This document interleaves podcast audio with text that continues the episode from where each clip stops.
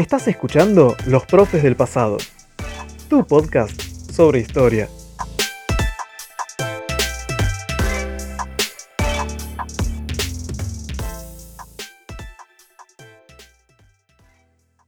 Hoy estamos acá con, Pedro, él se sumó recientemente al staff de Profes del Pasado, así que esta es como su, este, su bautizo acá dentro del canal. Haciendo pagar eh, derecho de piso. No, no. no, bueno, ahí, ahí estamos, ahí estamos. Este, hoy vamos a estar tratando un tema un poco diferente al que estuvimos viendo últimamente acá en el canal. Este, estuvimos generalmente trabajando todo lo que son siglo XIX, siglo XX, y ahora nos vamos este, a la edad antigua. Y ya vamos introduciendo un poco el, tema, este, no sé si te parece, Pedro, así vamos a ir hablando un poco a la gente. Vamos a estar trabajando sobre las guerras púnicas. Nombre medio raro que vamos a ir aclarando en todo este tiempo. Fueron tres, por eso el plural. Si bien nos vamos a centrar más en la segunda, este, vamos a ir charlando un poquito sobre, sobre las tres y por qué fueron tan importantes. Exacto, y en especial porque la segunda tiene un personaje que es Aníbal el cartaginés, ¿no? Que es como medio, como digamos, es esos personajes o esos generales medio superestrellas de la historia, ¿no? Exacto, exacto. Digamos, es un personaje que no podemos obviar en este, en este directo y le vamos a dedicar un, buen tiempo este, a hablar de él. Entonces, como en toda guerra, obviamente, vamos a tener dos bandos que se enfrentan. Este, las guerras púnicas tuvieron como eh, principales contendientes a dos potencias de la época. ¿sí? Estamos hablando de Roma y Cartago. Básicamente fue un conflicto que se desarrolló entre el 264 y el 146 antes de Cristo. ¿sí? Estamos hablando ya, digamos, de una época de, de la Edad Antigua, donde tenemos a una Roma que estaba comenzando a expandirse, recién estaba mirando más allá, al Mediterráneo. Y por otro lado tenemos a Cartago, ¿no, Pedro? Que, digamos, era bastante importante para la época. Sí, Cartago es una ciudad o un estado que se va a ubicar en lo que es actualmente Túnez, una república norafricana, ¿no? Se dice púnicas porque era la forma que los romanos llamaban a los fenicios, un pueblo más antiguo aún que los romanos, y obviamente más antiguo que los fenicios. ¿Y qué, qué tenían de particular? Los fenicios habían sido un pueblo navegante impresionante de hecho, uno de los primeros grandes pueblos navegantes. Hay muchos relatos, muchas, o sea, muchas eh, epopeyas épicas basadas en, estos grandes navegantes. De hecho, eh, España o la península ibérica, que también se ubica Portugal, recibe ese nombre por Ib Eria, que es un nombre en fenicio que quiere decir, si no me equivoco, tierra de liebres o tierra de conejos, que es cuando ellos llegaron, si no me equivoco, más o menos al sur de, de la actual España, si no me equivoco, eh, por bueno, un, tipo como de liebre o conejo que, está ahí. O sea que estamos hablando que ellos le dieron nombre a una península mucho antes que los romanos, incluso mucho antes incluso que, los germanos y que otros pueblos que van a terminar expandiéndose en esa zona.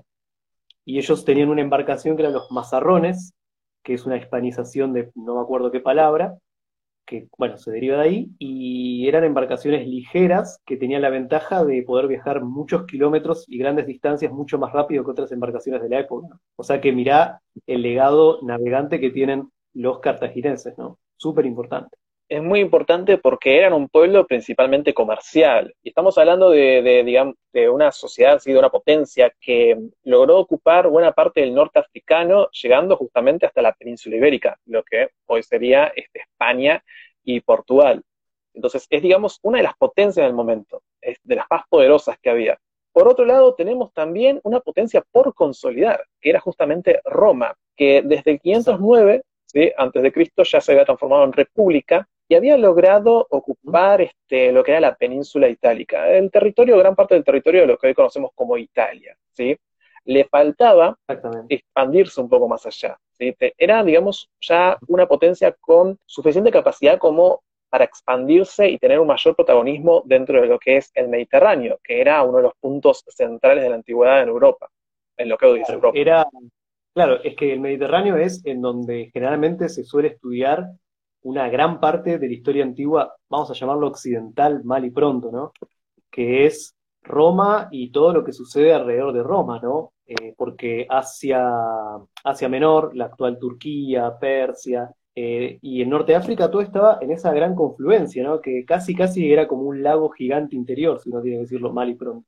Entonces era normal que la hegemonía comercial, de hecho si uno agarra un mapa de esa época va a ver que hay muchos puntos que son ciudades alrededor de esa especie de media luna, ¿no? Que forma el Mediterráneo. Y claro, todo estaba interconectado constantemente. Entonces, quien dominaba el Mediterráneo dominaba esa parte del mundo, que no era menor, ¿no? Porque eh, grandes cosas pasaban ahí. Eh, lo que, bueno, lo que vos decías es interesante porque Roma, eh, la mayoría de textos ¿no? que nosotros leímos siempre destacan que Cartago tenía un poco de la ventaja respecto a lo marítimo comercial, ¿no?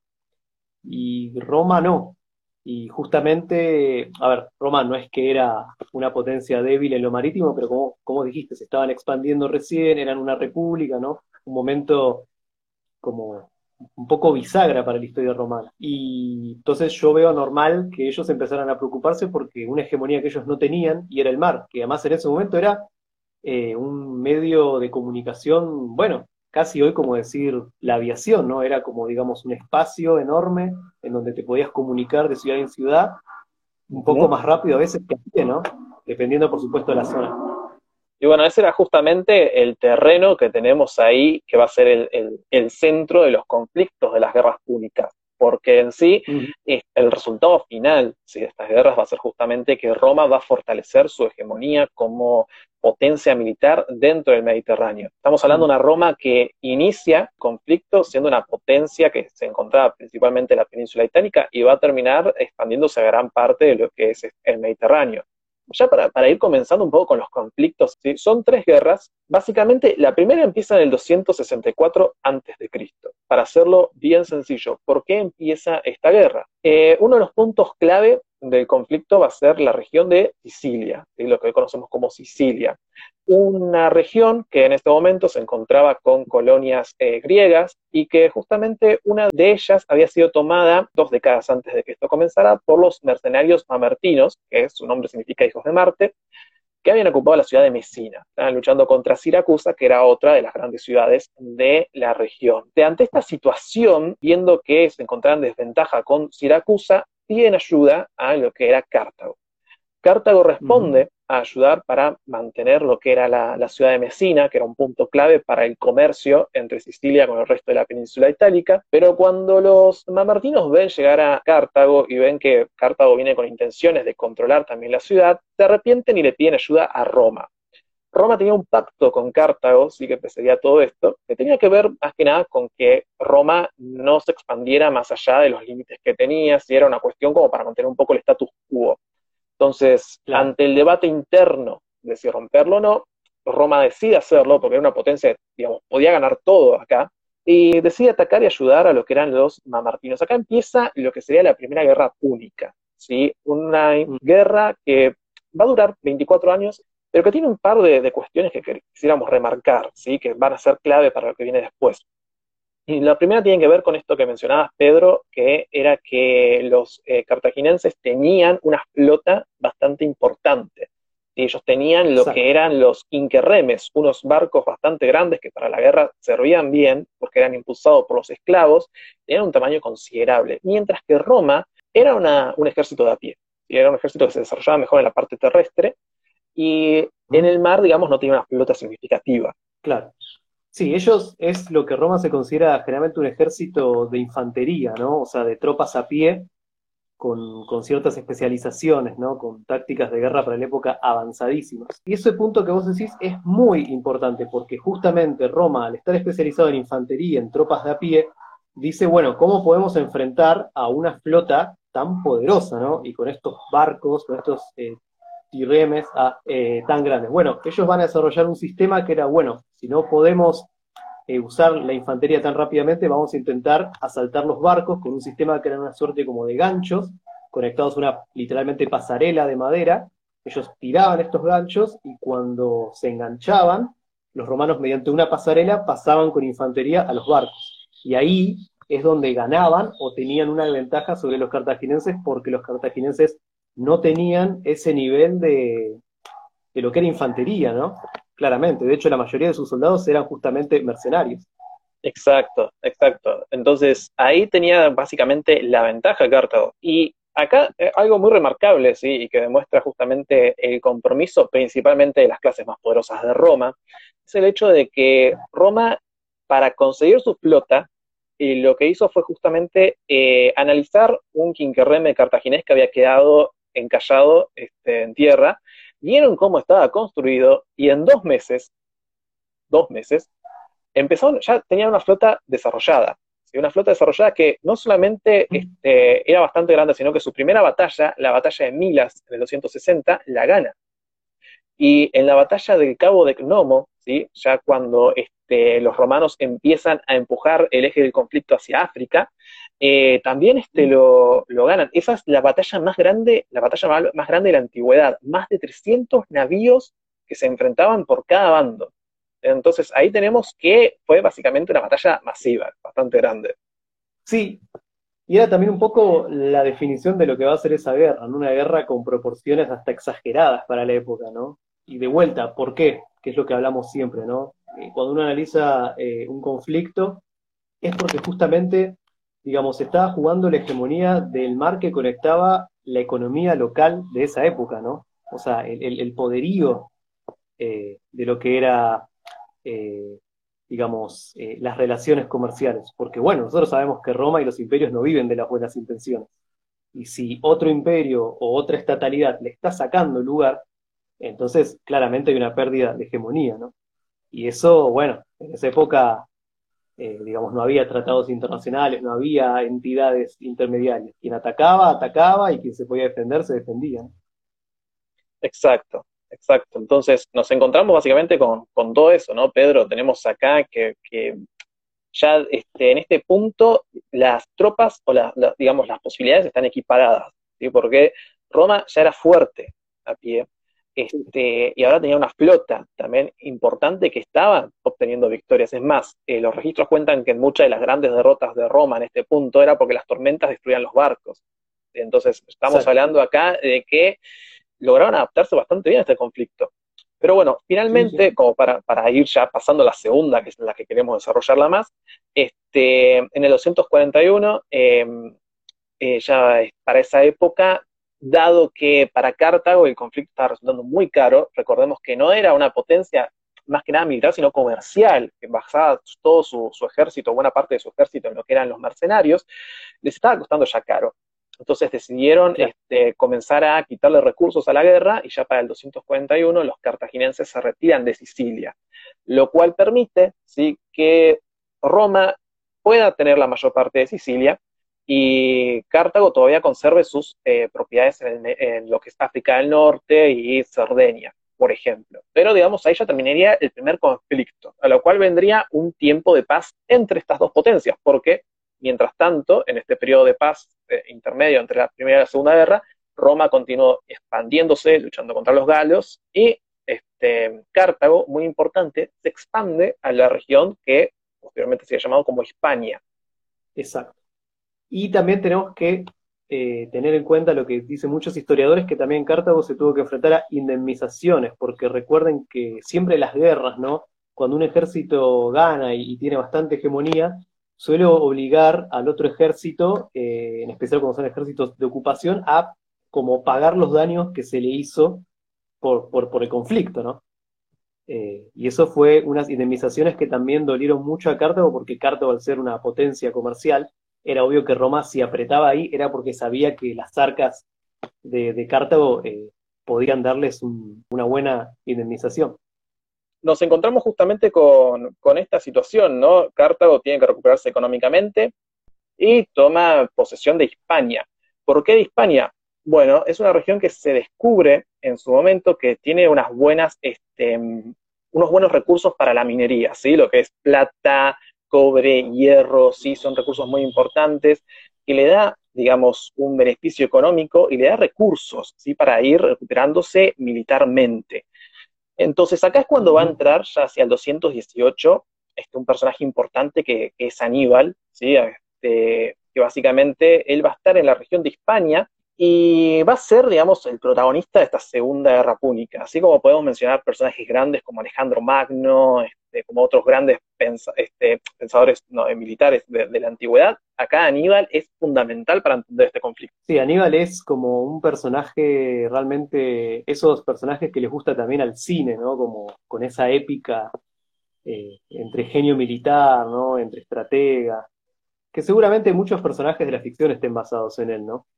de una manera quizás más, no sé si directa, pero indirectamente seguramente. Sí, totalmente, totalmente. Pasa que tuvo una serie de victorias que es imposible ignorar. Hizo temblar a, a Roma directamente. Claro, o sea, para entender qué quiere decir hacer temblar a Roma es, digamos, que imagínense como, no sé, eh, los países en su época, ¿no? Como Estados Unidos, como Alemania, digo, como esas grandes potencias que de repente se encuentran acorraladas militarmente, ¿no? O sea, no es algo que se ve normalmente en la historia. Exacto, exacto.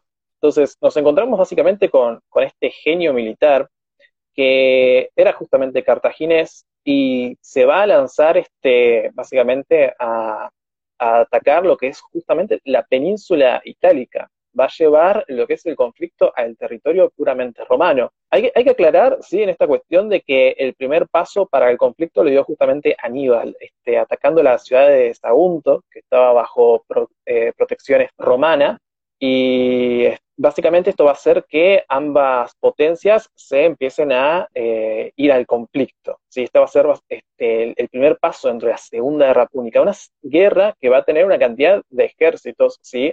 bastante grandes y ejércitos muy grandes romanos que van a ser atacados y básicamente destruidos por las fuerzas de Aníbal.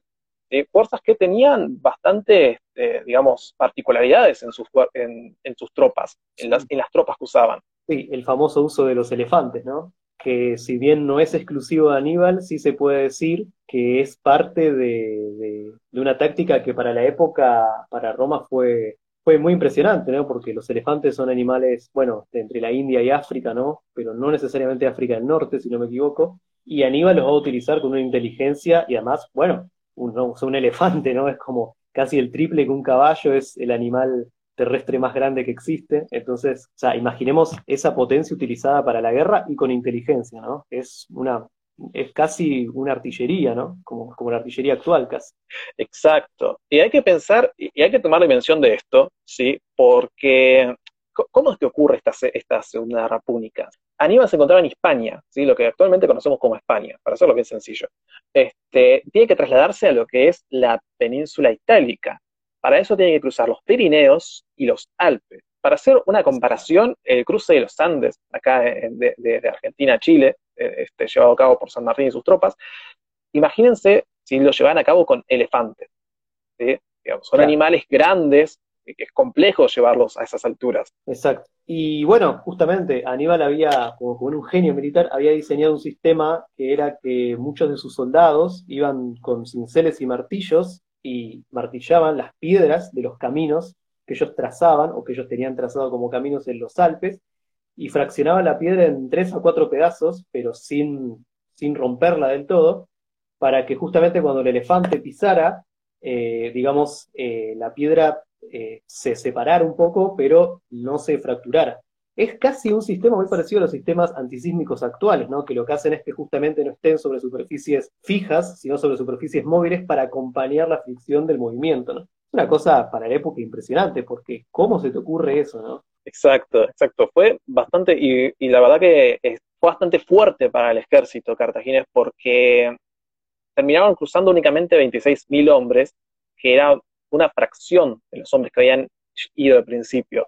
Pero la táctica de Aníbal, que era bastante importante, eh, consistía básicamente en ir a lo que era la península itálica, empezar a derrotar a las tropas romanas, lo cual llevaría a que digamos, los estados aliados que se encontraban bajo el yugo romano cambiaran de bando y se unieran a Aníbal, algo que en buena parte fue sucediendo, ¿sí?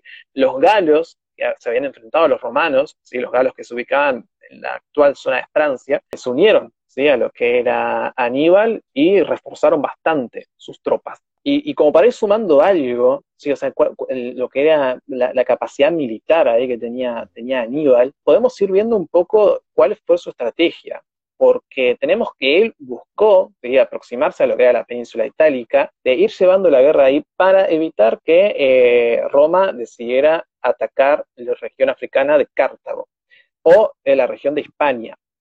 Entonces, en una primera instancia empezó a enfrentarse a lo que eran los romanos. Hay dos batallas claves, acá que podemos mencionar. Hay muchas, ¿no? Pero en primer lugar, eh, la batalla del lago Transímeno y la batalla de Canas.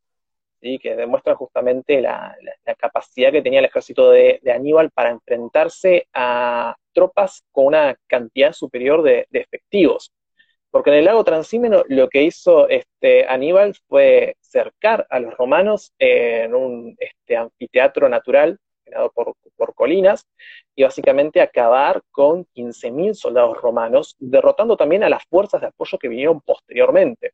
Y bueno, y la batalla de Canas, que ya es realmente de, una dimensión mucho mayor. Hay que pensar que Aníbal, en estas batallas, incluso ya había reforzado sus tropas con españoles, con galos, ¿sí? tenía sus elefantes, este, tenía lo que era la, caballería en sí. Y la batalla de Canas es realmente de una, de una magnitud asombrosa, porque Aníbal contaba con 40.000 eh, hombres de infantería y 10.000 jinetes. Esto por un lado. Y por el otro, los romanos contaban con 80.000 soldados de infantería, el doble, y 6.000 de caballería. Y Aníbal acabó con 70.000 romanos. O sea, básicamente casi todo. Sí, sí, sí. Bueno, eh, para los que vieron Game of Thrones, eh, esta, la batalla de, de los bastardos está basada en esta batalla, pero un poco distorsionado, porque la táctica que, o sea, que usó Aníbal para aplastar a los romanos es al revés. O sea, en esa batalla los buenos con Jon Snow están acorralados y son salvados por la caballería, y acá es al revés, son los romanos quienes están acorralados y es Aníbal quien empieza, si no me equivoco, a mandar como baterías de hombres para ir desgastando a las tropas romanas. Porque a la larga la guerra en la antigüedad también era eso, ¿no? O sea, era también un portento físico que vos tenías que que mantener hasta el final. Y si lograbas hacer que las energías se mantuvieran hasta el final de la batalla, a veces no importaba que fueras menos. Era como, eso también te hacía ganar, ¿no? Claro, claro, hay que tener acá en cuenta en, que en la batalla de Canas, que los romanos aprovecharon la, solidez de su ejército, fueron de manera compacta, y las tropas de Aníbal se fueron poniendo en forma de arco. ¿Cuál era eh, la estrategia en todo esto? Puso adelante a los galos y a los hispanos. Y ahora la carne de cañón la que se unieron a él, entonces, bueno, los puso adelante a que resistieran este, lo que más pudieran. Pero fueron cediendo terreno a propósito, mientras que la caballería se iba curvando alrededor y posteriormente así logró atacar la retaguardia, rompiendo las filas de lo que eran los soldados. 70.000 legionarios murieron en esa batalla. Fueron 80.000. Y otros 10.000, contando los jinetes y todo eso, fueron tomados esclavos. 3.500 solamente lograron huir, entre ellos el general este, Barrón, que, que comandaba las tropas. También porque los romanos se lanzaban con ímpetu, ¿no? A atacar, o sea, pensando que al ser más lo tenían ganado y justamente Aníbal quería eso, que se acerquen para acorralarlos, encerrarlos y literalmente compactarlos y, bueno, hacer la masacre que es lo que terminó siendo esa batalla. Claro, por eso estamos hablando de que en Roma eh, había terror por Aníbal, ¿sí? cuenta este, los, documentos, los archivos que en ese momento incluso se empezaron a prohibir lo que eran las acciones de duelo por la cantidad de gente que había fallecido, empezó a prohibir este, que las mujeres salieran de sus casas para poder recibir ahí la noticia de los que morían, e incluso se asustaba a los niños que se portaban mal, ya no con, monstruos y todo eso, sino con la frase Aníbal está a las puertas. O sea, realmente era, eh, digamos, muy impactante lo que estaba pasando. Y ya en ese momento, ese fue el punto culmine de, la campaña de, Aníbal, porque a partir de acá eh, Cartago se, entusiasma con todo esto, empieza a mandarle apoyo y empieza también a recibir bastante, bastante refuerzo de lo que es Filipo V de Macedonia, o sea, Macedonia se une a favor de Cartago, y Siracusa en Sicilia también empieza a ir a favor de lo que era Cartago. Entonces, acá tenemos que es un momento más positivo en la guerra en este momento para, para Aníbal, pero esto no iba a durar mucho. De hecho, este fue el punto máximo, porque a partir de acá los romanos este, empezaron a tener una serie de victorias decisivas. En primer lugar, atacando lo que es la zona de Hispania. Lograron ocupar ya para el 206 a.C., si mal no recuerdo, la zona de Hispania, que era el principal eh, lugar de recursos que tenían ahí, que tenía Cartago. Claro, también muchos historiadores dicen que Aníbal eh, sabía que a las puertas de Roma un asedio le iba a costar mucho tiempo, ¿no? Y sus tropas estaban lejos de casa, habían atravesado los Alpes, ¿no? Digo, alturas importantes para Europa, de las más altas de Europa, también condiciones frías, ¿no? Recordemos que las tropas de Aníbal estaban acostumbradas a climas eh, áridos o semiáridos como es eh, el norte de África, como es el sur de España, ¿no? Climas también eh, húmedos o calurosos secos, ¿no? Entonces, también Aníbal necesitaba esfuerzos de Cartago, ¿no? Y justamente eso era un problema, porque llegar desde Cartago hasta Roma en esa situación era realmente complicado. Claro, claro, por eso es, digamos, el avance cartaginés sobre la, península itálica, aparte de que con el tiempo fue perdiendo los refuerzos porque eh, Macedonia se retiró, ¿sí? ya para el 205, de Siracusa también fue invadida, y ya, digamos, para el 204 mm. se estaba encontrando Aníbal que su capacidad ofensiva dentro de la península itálica era muy reducida. Trató de distraer a los romanos de que asediaran Capua, que era una ciudad que había recibido, una ciudad este, que estaba bajo el yugo romano, que había recibido a Aníbal, y hizo, digamos, la, tentativa de ir a asediar Roma. Cosa que al final, como, como decís vos, Pedro, por la escasez de recursos, no pudo hacerlo. Y entonces ya a partir de acá, digamos, Aníbal pierde todo tipo de iniciativa eh, importante dentro de la península itálica y Roma, que ya se encontraba, digamos, más restaurada porque empezó a tomar medidas como reclutar eh, gente de 16 años para arriba, es decir, bajó la edad de reclutamiento y también incluyó dentro de sus filas a los esclavos, había logrado ya reponerse en buena medida de las pérdidas tan grandes que tuvo contra, contra Aníbal en la guerra, y ahí ya bajo la iniciativa de otro personaje importante, Escipión el africano, ¿sí? que va a ser, digamos, el, general eh, importante de parte de, Roma, mandan la ofensiva hacia África, ¿sí? hacia lo que es Cartago. Entonces ahí tenemos que este, la guerra ya cambia su balanza y el frente de batalla lo vamos a tener en África, ya no más en lo que es la península itálica ya estamos hacia el final de lo que es la, Segunda Guerra Púnica, nos habíamos quedado. Si querés terminar de desarrollarla un poco vos, y yo si, si me vuelve un poco internet ahí este, aporto. Dale, dale. Bueno, sí, lo que decíamos es eso, ¿no? Digamos, hay un desgaste de Aníbal y hay también, eh, digamos, eh, eso, bueno, eh, digamos que, que muchos aliados prometidos a Aníbal, como decís, los macedonios no acceden, las tropas que se tenían que movilizar de apoyo de Cartago claramente no llegan, porque digo, si explicamos todo el periplo de los elefantes por los Alpes, claramente se entiende que hay un problema logístico, ¿no? Para llevar rápido las tropas. Y hay también eh, una, eh, una presión en el Senado por Escipión, ese gran general ¿no? romano llamado el Escorpión, por, principalmente por sus campañas en África.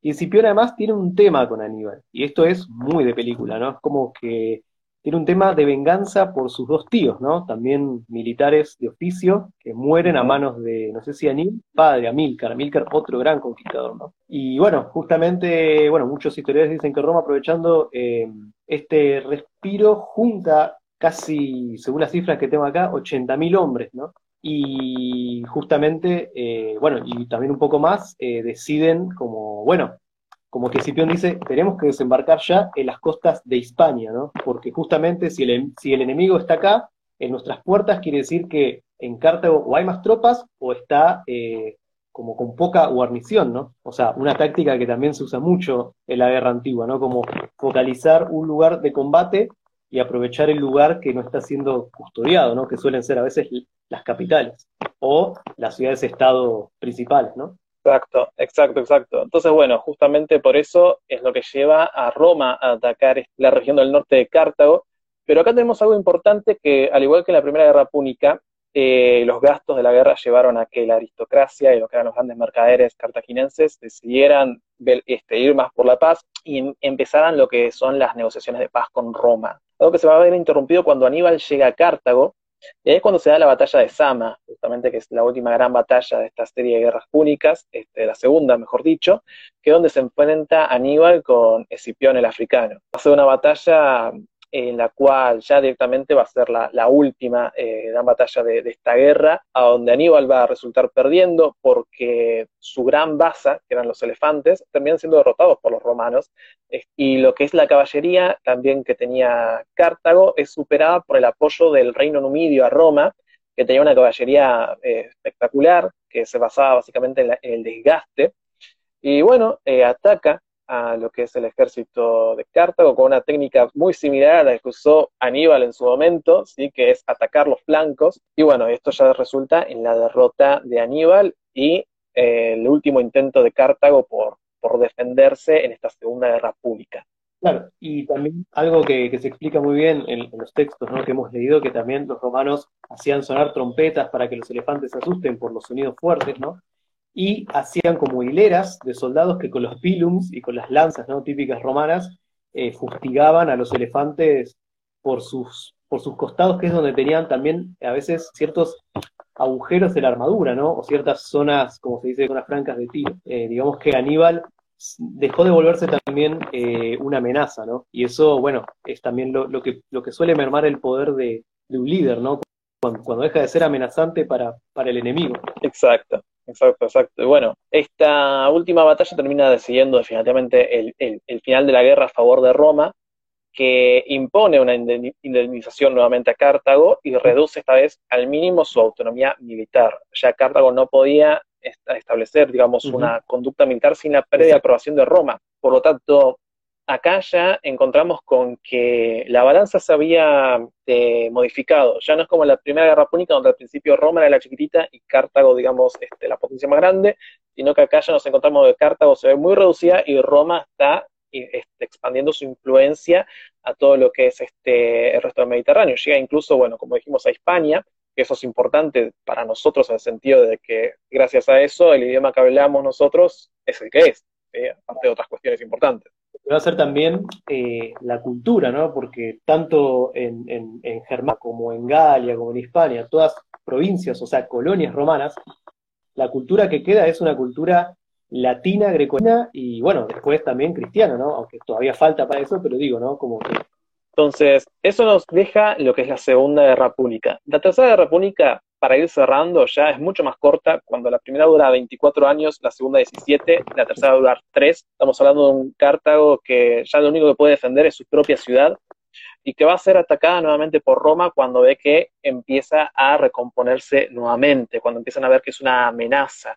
Entonces, ante una respuesta de Cartago a un ataque del reino numidio, cosa que no podía hacer, teniendo en cuenta pactos hechos tras la Segunda Guerra Púnica, Roma ataca la ciudad. Fue un asedio que duró bastante tiempo y que finalmente cuando logró realizarse fue una batalla ciudad a ciudad. Este, los cartaginenses no se rendían, ¿sí? lucharon todo lo que pudieron hasta que ya no les quedó más alternativa que terminar cediendo ante Roma. Y es muy interesante el hecho de que la ciudad fue totalmente destruida. Se cuenta que los romanos tiraron sal sobre la ciudad para que nadie, nada volviera a crecer. Quisieron dejarla totalmente destruida, que nadie pudiera volver a construir ahí. Exacto.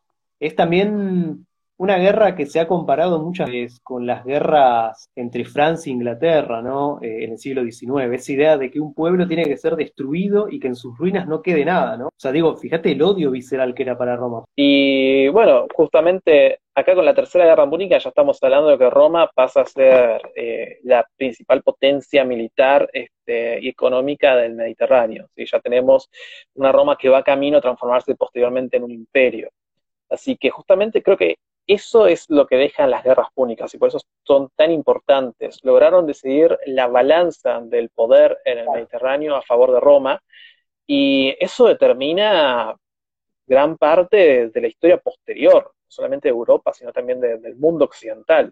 Exacto, exacto, sí, vimos al principio, ¿no? Es la idea de una hegemonía que después Roma va a terminar ocupando porque no solo va a dominar el Mediterráneo, sino porque también va a dominar casi todas sus costas, ¿no? Porque España, o, o bueno, o Hispania, la actual España, es un punto altísimo. Recordemos que ¿cuántos kilómetros separan a España o a la zona ibérica del norte de África?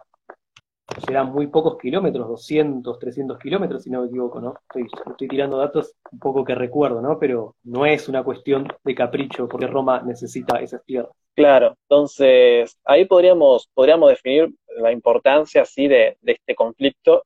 Nosotros tratamos de resumirlo con los puntos más importantes. Así que bueno, en eso queríamos, queríamos este, puntualizar un poco. Espero que les haya gustado. Bueno, Tommy, a todos los que se hayan conectado, bueno, espero que les haya gustado. Y bueno, como vos decís, habrá más vivos y a mí, a mí la verdad que me encantó. Estaba un poco nervioso porque, digo, o sea, nunca hice un vivo absolutamente de nada. O sea, digo, nunca hice un vivo de Instagram, por ejemplo.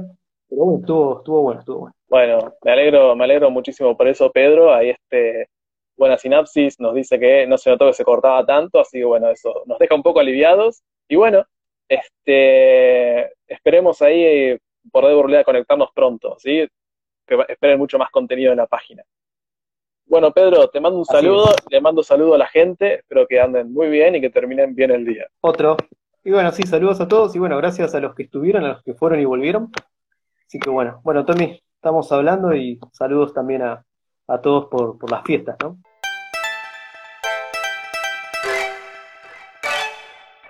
Acabas de escuchar a los profes del pasado. No olvides buscarnos en arroba profes del pasado en Instagram para mucho más contenido relacionado con temas históricos. Nos vemos en el siguiente episodio.